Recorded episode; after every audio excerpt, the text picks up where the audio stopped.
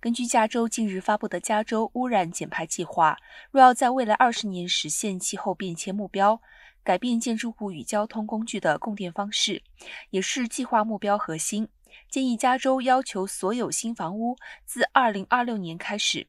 新设企业自二零二九年开始，必须具备电力供应的家电用气。针对现有的房屋，到二零三零年，需有百分之八十销售家电用品必须是电力供应，并在二零三五年达到百分之百的目标。